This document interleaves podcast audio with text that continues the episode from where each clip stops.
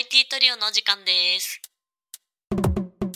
お願いします。はい、お願いします。お願いします。えー今回はエンジニアをしていて嫌だったことあるっていうテーマで話したいと思います。よろしくお願いします。よろしくお願いしよます。ろしくお願いします。ありますか？皆さえ逆に結構さ、小倉くんはエンジニアである人生をすごい認めているように見えるけど、ある？ん。うん。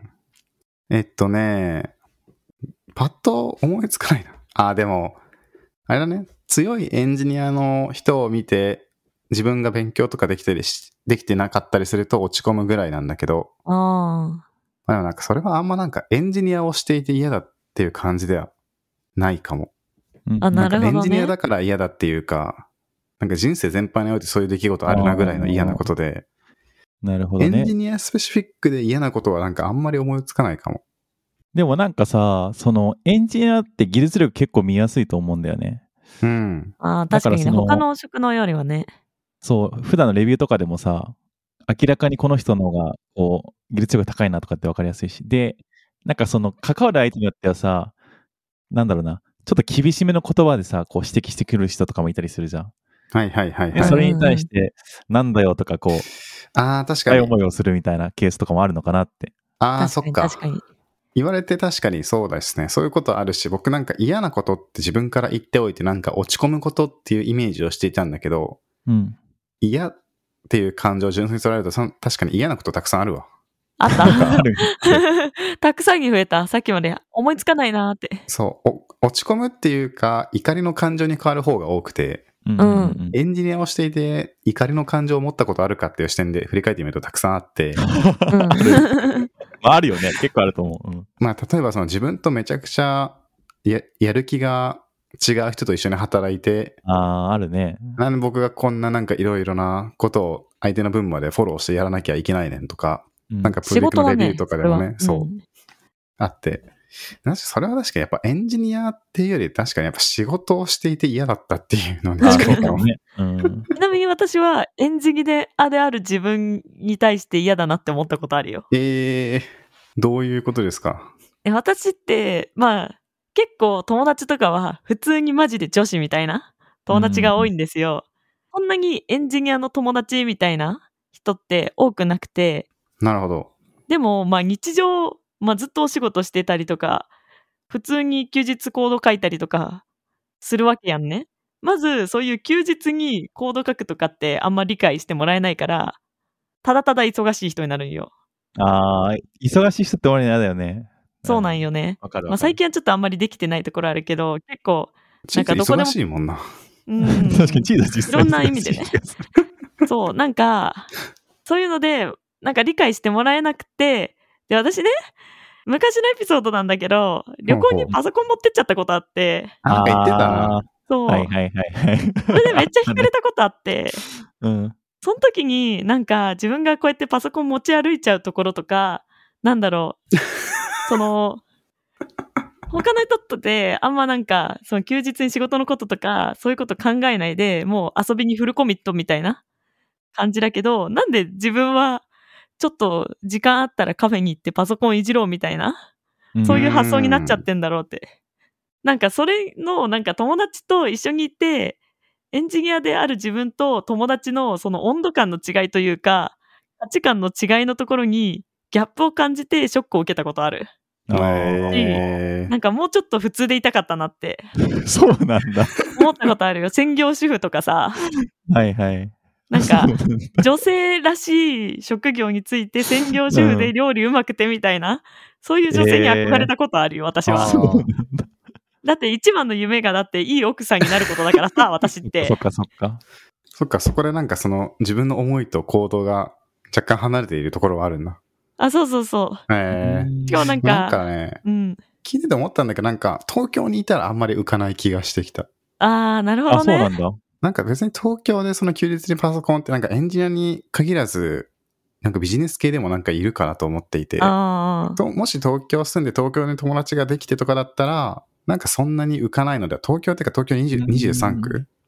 なんか仕事に対する価値観的な話なのかな？エンジニアどうこうっていうか。じゃあ。ああ、仕事なのかな？うん。でもなんか、エンジニアって喋るときが、なんか、理論的になっちゃったり、専門用語使っちゃったりとかあって、うんうんうん。なんか今、今ね、私ね、普段の友達と喋る感覚の自分を下ろしちゃってるから、ちょっとギャルっぽい感じ？ギャルっぽくはないんだけど、普段ギャルじゃないんだけど、そうなん。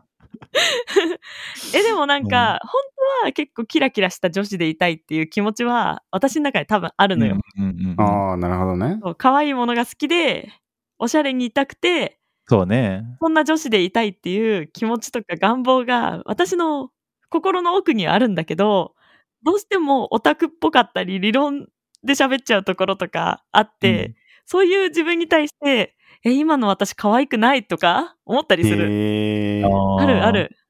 まあちょっとわかるかもな。俺もさ、結構その、うんこれエンジニアだからなのかわかんないけど、早口で喋りすぎとかっていうので、ちょっとこう、聞き聞き返されたりとかあるし、はいはいはいこれ、これはエンジニアだからなのかなんだかわかんないけど、あと、あの、結構その、再発防止とか、こう、なんかこう、ロジック的にこう考えちゃって、で、なんか話を結構こう、なんていうのかな、うんうん、そうだよね、みたいな感じで聞くんじゃなくて、なんかこれって、こうしたらいいんじゃないかとかってすぐ考えちゃって、はいはいはいそれを伝えちゃうと、惹かれちゃうみたいなケースとかは結構あるがあるから、まあ、そこはやっぱ気をつけないとなとか思ったりするけど、なんかそういうのはあるかもな。それは結構嫌だなって思うの、鍋ちゃん的にも。うん。自分ではちょっと嫌だね。だからやっぱ相手をこう、なんていうのかな、あんまりこう嫌な気持ちにさせてくれないし、できればこう快適な気持ちで、ああ。お互い喋りたいからさなんかそこは相手にやっぱ配慮はしたいけど、でもなんか職業柄自然と出ちゃうみたいなところがあって、ね。配慮してても、なんかこう意識してないとこう、ポロッと出ちゃうみたいな感じはちょっと嫌だかもしれない。なるほどね。まあ確かに、普通の会話の中それが出てくるのは確かにあるかもだけど、なんか、僕もなんか今普通の友達がエンジニアの人が多いから、あんまり気にしてないとかなのかもしれない。なるほどねなん。かああー、それはあるかも僕ね。、あんまりこう地元に友達ほぼいなくて、うん。東京出てきて新卒で入会社入るために東京出てきてからできた友達とか、まあなんか元々の友達でもなんか結構今近しいところで働いているみたいな人たちしかあんまりなんか仲良くないとは言わないけど、連絡していなしていない。ほとんどそういう人たちが多いから、うんうんうん。あんまりなんかそういうの感じないかも。なんか自分がちょっと早口で喋ってるなとか、こう話したいことがたくさんあるから早口になっちゃって言葉が詰まってとかいろいろあるあるのは分かってるんだけど、うん。うんまあそれで別になんか嫌だなって思ったことあんまないかも。なんかもうそれは私なのでしょうがないとして、それで仲良くなれる友達しかあんま仲良くしていないみたいな。なるほどね。うんなんか諦め、嫌と思う以前になんかそういうのは諦めているかも僕は。うんうん。なんか多分、小倉くんにとっての、なんか理想の小倉くんっうん。ていうのが結構今自分自身がそう慣れているっていうのがあるんじゃないかなって思ってて、多分私は若干自分自身の理想を描いている女性像、像、はあ、うん。女性像う んとなんかちょっとギャップがある部分があって、ただ自分は一方でエンジニアっていう職業に誇りを持っているところはある。ね。一緒かも、そこは。私は結構お友達とかが違う界隈の人が多いのよ。なるほどね。そこもそもそも多分、あんまりエンジニアの女性の友達っていなくて、ほぼほぼ。そもそも少ないもんね、エンジニアの女性って。うんそもそもね、母数がね、全然なかったりとか、そうだね。なんか結局遊びに行く友達って、なんか全然違う界隈だったりするんよ。うん。で、なんかそういう生活の話とかをするときに、一回マジで自分に対してドン引きしたのが、なんか自分のアピールポイントみたいなところを普通の友達に聞かれて、はなんか、あのー自立して結構稼げますよ、みたいな。え、可愛くなってあ。そっか。言ったことがあって、マジでねこれ、えーガチで言ったことあって。おもろいな。うん。うん、結構仕事ちゃんと自分で自立して稼げます、みたいな。うんうんうんうん。なんか多分、あんまり女性で自分自身の収入の話とかする人いないんだって。確かに、あんま合コン受けする答えだな、そではないよね。そう、うんそう。そう、なんかそういうところが、まあ自分にとっては理想とギャップがあるのよ。へえ。う。なるほどね。うん。だからちょっと小倉くんと違うかもだし、まあ若干の性別の壁はあるかもしんないね。うーん。でもなんかるかもね。なんかちゃんと、まあ、自分は結構自立して、かつ、女性的な部分もちゃんとあると自分は思いたいのよまず思ってるんだけど家事とか最近すごく頑張ってたりとかうん。だけどそういうところがポロッと出ちゃうところになんだろうちゃんとエンジニアであることは誇りに思ってるしこの職業のことは好きだけど可愛くねえなって シンプルにそこがちょっと理想と違うなって 思った可愛いりするんだよねエンジニア。可愛いエンジニアってどんな感じなんだろうね。えどんな感じなんだろうねねもっとなんかふわふわした感性豊かな人でありたかったなんか、うん。っていうこれ私の願望の感性話ね、豊かだと思うけどな。うん私もそう思ってるけどうん。人、なんだろう。両方とも一度に実行するのって多分難しいなと思うんですけど、人っていろんな面があると思うから、うん。なんか、その二つの両面をなんか維持して生きていければなんかいいのかなとか思ったりしましたけどね。ね。なんか、逆にだってエンジニアとして働いている中でなんかふわふわしてたらちょっと、てめえもうちょっとちゃんとしろよとか多分思われるし、それはそれこそなんかうん。確かに。他の人の怒りを買うかもとか思ったりするから、うんそれはそう なんか使いどころというか個性の。うんその場その場でなんか、エンジニアとして理想のチーズと、プライベートで理想なチーズの二つがあるのかなと思うんですけど、うんそれはなんか使い分けるというか、自分の中でオンオフを切り替えてやっていけたら、なんか地図的にもいいのかなとか思ったり。まあそれかその理想をね自分のすいあの理想の描き方を全く変えてうん例えばもうどっちに変えるかっていうとまあないけどエンジニアジョブチェンしたりとかそもそも。とかもうそもそもエンジニアである自分を認めてそれを貫き通すとかまあそういう道でもありかなとは思う。なんか自らスイッチングしてまでその理想の姿を手に入れたいかって言われるとそうでもないああ、そうなんだ。うん、なんかすごい嫌だなって思うだけ、私に対して。へえ。ああ、出た出たってなる。わかるわ。なんか私の中で結構パートナーを選ぶ軸として自分のこういうエンジニアである、この職業であることを理解してくれるっていうのが結構前提としてあって。いやー、うんそう、絶対そうだわ。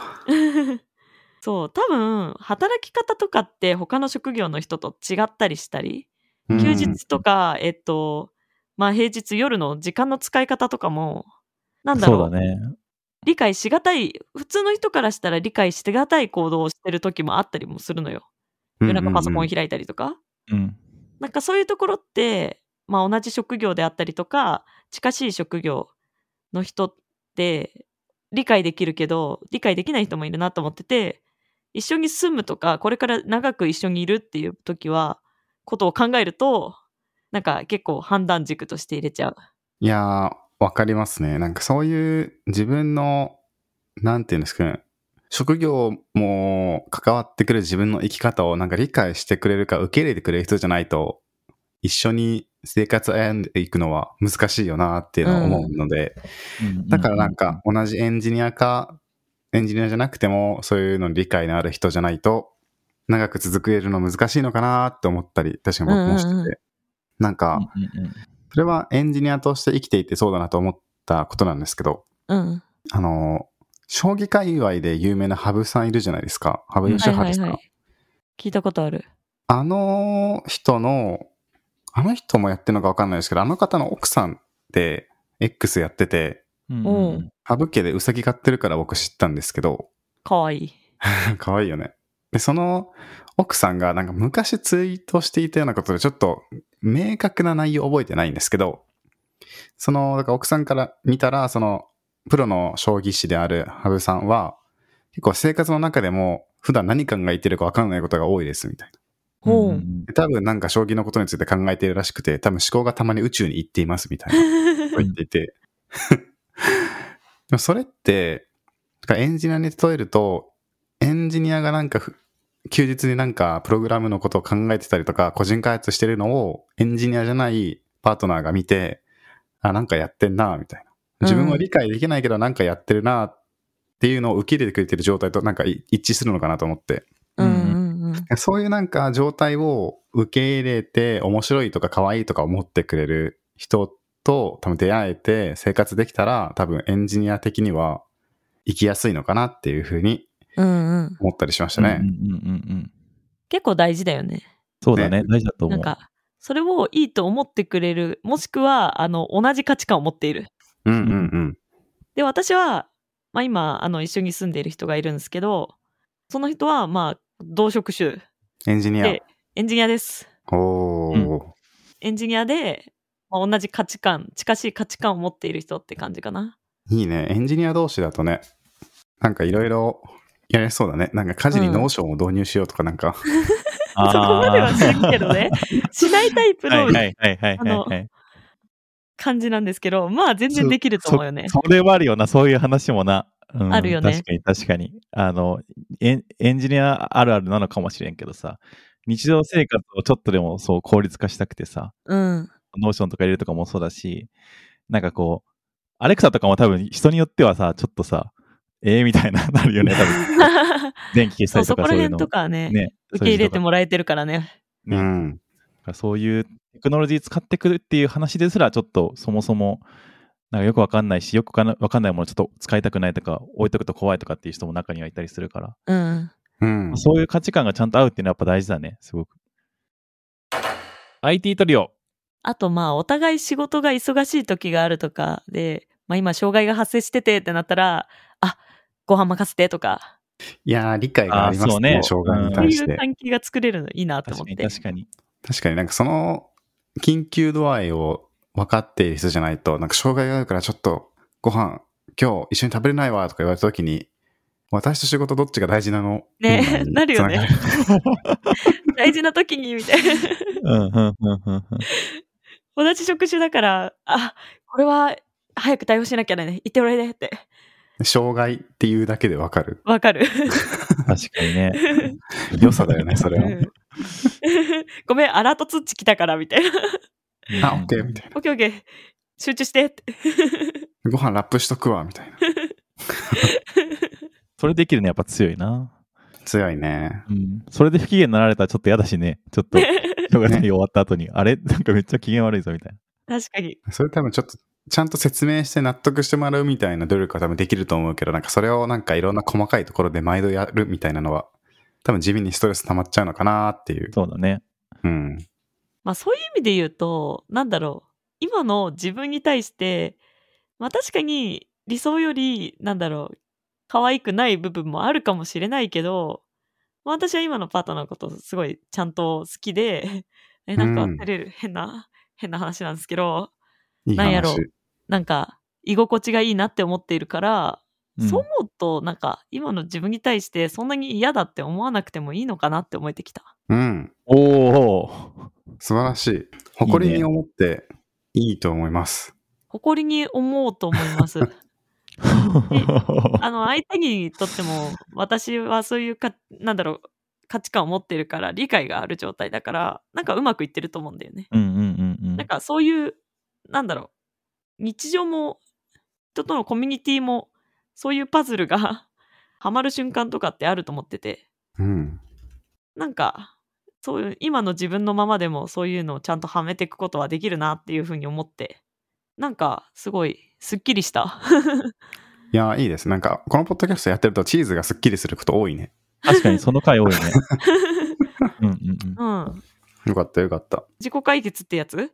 お、じゃあ嫌なことなくなった？えーまあ、誇りの方が多いかな。まあ、うんそれはそうだよね。うん。なんかそれを思え、そうやって思えてた方が多分自分のなんか精神面的にヘルシーだよね。そうね。まあ、ところどころ、なんか嫌だなって思うことはあるかもしれないけど、なんかちゃんとプラスな面に目を向けたら、たくさんいいことあるなって思った。素晴らしい。し、まあエンジニアリング楽しいしね。向いてると思ってます。うん。そんなに技術力どうこうはちょっとまだまだ足りないところは多いかもしれないけど、なんだろう、自分の性格、性質的な部分にすごいに合ってるなって。まあ頑張れば頑張るほど給料上げやすいし、確かに。そうだね。給料上げやすいのはいいことだ、本当うん。し、物ができている過程とかもすごい好きだったりとかするから、まあ私は性質上この職業は結構向いてるというか前向きに仕事ができるなって思ってるから、うん。嫌じゃないかも。いや、いい、いいと思います。そのまま突き進んでください。ありがとうございます、先生。どの立場みたいな感じだけど。え、なべちゃんは、うん。その今言っていたようなこと以外に嫌なことあったりするんですか？そうだね。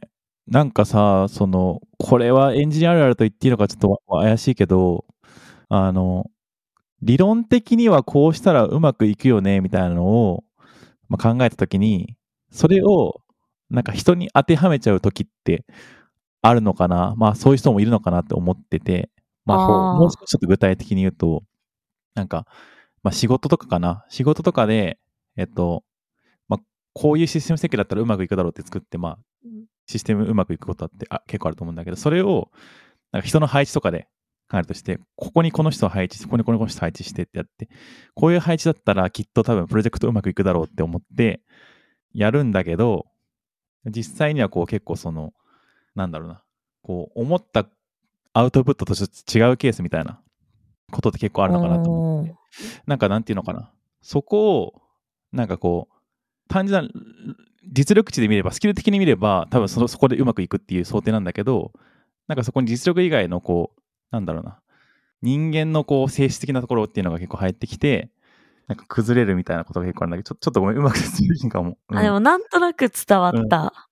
なんか、まあ人間ってプログラムじゃないから、でも自分がエンジニアだから、プログラムのような求め方をしてしまうのかなって思ってて。そうそうなるほそう。うん。なんか、ちょうど最近 X でそういうとこ見かけましたわ。おあ、本3人の LINE にちょっとリンク貼ったんですけど、当あ、すごい、よう出てくるな、そんなんすぐ。ちょアカウント名はちょっと伏せておきますが、内容読み上げますと、エンジニア、技術だけで言うと、機械に対して強くあればいいと感じるものの、そこに人を巻き込むとなると温かさが重視される。温かさは急に醸成されるものではなく、今までの普段の人間関係で決まる印象です。人がわからない人はフランクという言葉を盾に無意識に人を傷つけてしまう。っていうのを最近見かけたんですけど、うんなんかその、機械とか技術に対して強くあって理論、理想を考えてそれを人に当てはめればいいっていうだけじゃなくて、なんか仕事するってなると、他の人を巻き込んで人と一緒にやることが必要だから温かさが求められて、ってなってくると、理論じゃなくて人の感情っていうものが入ってくるので、なんかその理想の押し付けだけだとうまくいかないみたいな。あ、そうそうそうそう。うんなるほどね。その理想通りやれる力はあのメンバーは持ってるはずなんだけどそこがやっぱこうなんていうのかな理想のこう意思疎通がちゃんとできてないとかそもそもこうなん信頼関係ができてなくてなんか相手にそのモチベーションがちゃんとはあの発生してないとかで思った結果が出ないみたいなケースって結構あるかなと思っててうんでそういうのを、うんそういうのをが起きたときに、なんかこう、こう、感情的に寄り添えないケースって、エンジニアだと結構あったりするのかなとか思ったりするっていう。なるほどね。なんかね、なべちゃんはね、あったかみのあるエンジニアだと思ってんのよ、私。あ僕はね、結構、そう、できるんだけど、できると思ってんだけど、自分自身で言うのもあれだけど、うんうんうん。結構それを、をなんか周りのエンジニアで、なんかその相談とか、あの、エンジニアじゃないけど、そのエンジニアの、あの、周りにいる人人たちから、なんか、そういう風な接し方をエンジニアの人が結構されることがあって、ちょっと辛いんですみたいな話とかも受けたりするからあ、なるほどね。そういうケースって、こう、エンジニアの嫌なとこなんかなとかってちょっと最近思ったりして、エンジニアあるあるのかなと、か思ったりして。なんかわかるかもしれん。その、相談する人の気持ちも。ううん。なんか、右脳左脳みたいな感じ方って結構人間によって違うなって思ってて、エンジニアは結構左脳で会話するイメージがあるんだけど、その人が、それを、言葉を右脳で捉えた時に、脳感情なものだって受け取ってしまって、うん。なんだろう。エンジニアが理論で話したものを感情で受け取ると、冷たいって受け取ってしまって、うんうんうん。それが、その仕事の相談とかだったら、なんか、冷たい返事をされてしまったみたいな受け取り方をしてしまうのかな、みたいな。結構、なんだろう、組み合わせによっては相性、その人と人の、エンジニアとトゥー人って相性が合わない人もいるんだろうなっていうのはあるかも。あるよね、それ。で、それをさ、こう、旗から見ててさ、いや、俺これどうしたら、どうしたらいいねんってすげえ思うんだよ。相談された時に。すごい、それをどうしたらいいか自分が関わろうと考えるのがすごいいい人そうって感じです。なべちゃんはいい人だよ。で、大抵そういうケースって、もう剥が、剥がそうって言って、は剥が、剥がれて終わるんだけど、うんうんうん。こう、なんか剥がれる以外にいい方法ないんかなって、毎回毎回それをすごい思ってんの。その、そういうの見るたびにね。まあなんかね、剥がれる以外の解決とか難しそうだけどね、って僕は思う。なんか、ね結局それは、そこに関わる人が変わらなきゃ、問題は解消しないと思うんですけど。う。うんん。しかも根底にある人が変わらなきゃいけないから結構難しいだろうしね。そうね。それはなんか他の人から変わってくださいって言ってなんか変えれるものでもないし、変わりたいと思うものでもないから、うん。あ、なお前みたいな。そんな仕事だけの関係ならなんで俺が変わらなきゃいけないんだ、性格からみたいな。いや、そうだよね。そう。いや、だろうなと思って。うん。なんかそういう受け取り方をいる人もいるんだろうなっていう気づきはね、うん。与えたいよね。そうだね。うん。まあでもね、大人になるとね、そんな簡単に変われたり変わったりするの難しいから、うん。なんかそれがね、なんか学校の人間関係とかだったらさ、なんかまだ子供だったらなんか、周りとか先生から言われて、ごめんなさいして、ちょっと行動変わるとかよくあるのかなと思うんだけど、うん。うんいい年した大人になってくると、それもだんだんなんか難しくなってくるかなっていう。そうだな。そう。だから剥がすしかないのかなっていう。うん、大人になるって難しいななんか嫌だなこれはなんでこんな悩んでるかっていうと、いや、その自分がさ、会社を起こすってなった時に、当然こう人を雇ったりとかもするのかなっていう思ってて、その時にさ、絶対さ、人同士の問題って起きるじゃん。うん。そうだね人同士の問題が起きた時に、どういう対処を取るべきなんかなっていうのをね、こう考えるんだけど、いや、マジで、マジでむずいなと思って、自分だったらどうするんだろうってすごい考えるんだけど、ああ、なんか、よく聞く話で言うと、もう採用段階から決まってるから、もう採用したやつって変われないと思うのよ。やっぱそうだよねだからもう、なべちゃんが、うん。あの、すべての人を採用して、まあ、なべちゃんと同じ価値観の人が集まった会社にまずは作っていく。そこから大きくなっていけばいいんじゃないかなって思ったりするんだけどね。なるほどね。うん。最初はそうだと思うね。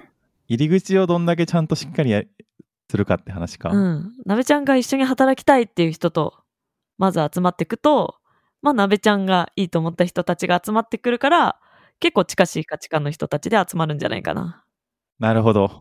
勉強になります。ありがとうございます。わからんけど、私はそういう採用をあんまりしたことがない段階で、なんか人から聞いた話をこう話してるだけなんだけどね。でもそう、本当にそう思う。その、実際やっぱ採用ってさ、すごい大事でさ、あの、採用のミスマッチが起きた瞬間って、その、なんていうのかな、その人が入った時に起こることって何かっていうと、普通だったらさ、一人採用したら、えっと、プラス1のせ成果とか、そのプラス1の人員の効果っていうのが生まれるんだけど、じゃなくて、ミスマッチの採用した場合って、えっと、ゼロ、プラス、そもそもゼロの効果どころか、マイナスの効果を生んじゃったりとかするから、うん。余計にやっぱりね、そこの採用ってすごい大事だよねっていうのはすごい思う、ね。大事だよ。うん。でもなんか採用の面接だけでうまく喋って中身全然みたいな人もたまにいるから、その見極めもなんかむずいみたい ね。両方ね。な。そうだよね。しかも日本だと一度採用しちゃうと、ね解雇するのとかも難しいから、さらにむずいみたいなのは聞きますよね。ね。そうなんだよ。めちゃくちゃ難しいんだよね、解雇するの、日本は。なんか、その辺の話題確か、経営中毒っていうポッドキャストで触れていたような気がするから、聞いてみると面白いと思います。だよ、それ。聞いた聞いた。俺その回聞いてる。うん。ああ、そう。あれ面白いよね。そういった経営に関するような悩み事をなんかリアルな視点で語っているような番組なんですけど、そういうのに興味がある人とか、すでに会社を持ってる人とか、スタートアップとか小さい会社で働いているような人は聞くとめちゃくちゃ面白いと思います。僕からもお勧めします。ままた他のポッドキャストの宣伝、すごい。次から次へと情報が出てくる。隙を見たら、教えてもらってよかったなって思ったんで。わあ、嬉い。しいな。うん。そういうケースでやっぱりこう、やっぱりポッドキャストって結構お勧めされると、やっぱ聞くケースってすごい多いなと思うんで。そうね、前回の話の内容ですけど。うん個人からしないだけどね、そう。だから自分もやっぱりこうひ、こういうのおすすめだよとかって、やっぱこう、広めていきたいなとはちょっと思ったね。いや、本当そうね。この聞いてくださっていて、この IT トゥルの日常気に入っていただけた方は、リアルで知り合いにおすすめしてくれるのも嬉しいし、単純になんか X で感想つぶやくだけでも、それを見にした人が ID トリオを新しく知ってくれたりとか僕たちも知って嬉しいと思うんで、嬉しいと思うっていうか嬉しいので、いろんなところでちょっと拡散をお願いできたらいいなっていうつぶやきですね。はい。まあなんかいろいろ話したんですけれども、あれですね。エンジニアをしていて嫌なことを話していたつもりが、なんか最後ら辺はなんか、エンジニアを採用する悩みみたいになってきたのかな？よくわかんない。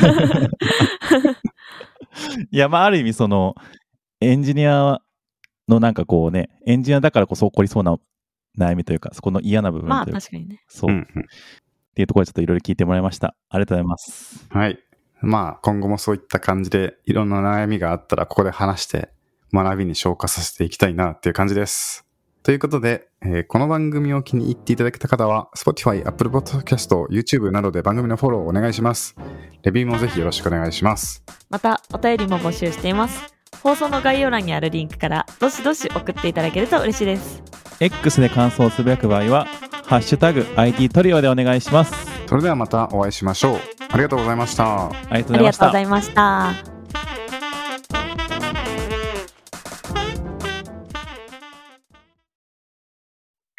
And now, a short commercial break. 現在エンジニアの採用にお困りではないですか？候補者とのマッチ率を高めたい、辞退率を下げたいという課題がある場合、ポッドキャストの活用がおすすめです。音声だからこそ伝えられる深い情報で候補者の興味関心を高めることができます株式会社ピトパでは企業の採用広報に役立つポッドキャスト作りをサポートしています X またはホームページのお問い合わせよりご連絡ください。気になる方はカタカナでピトパと検索検索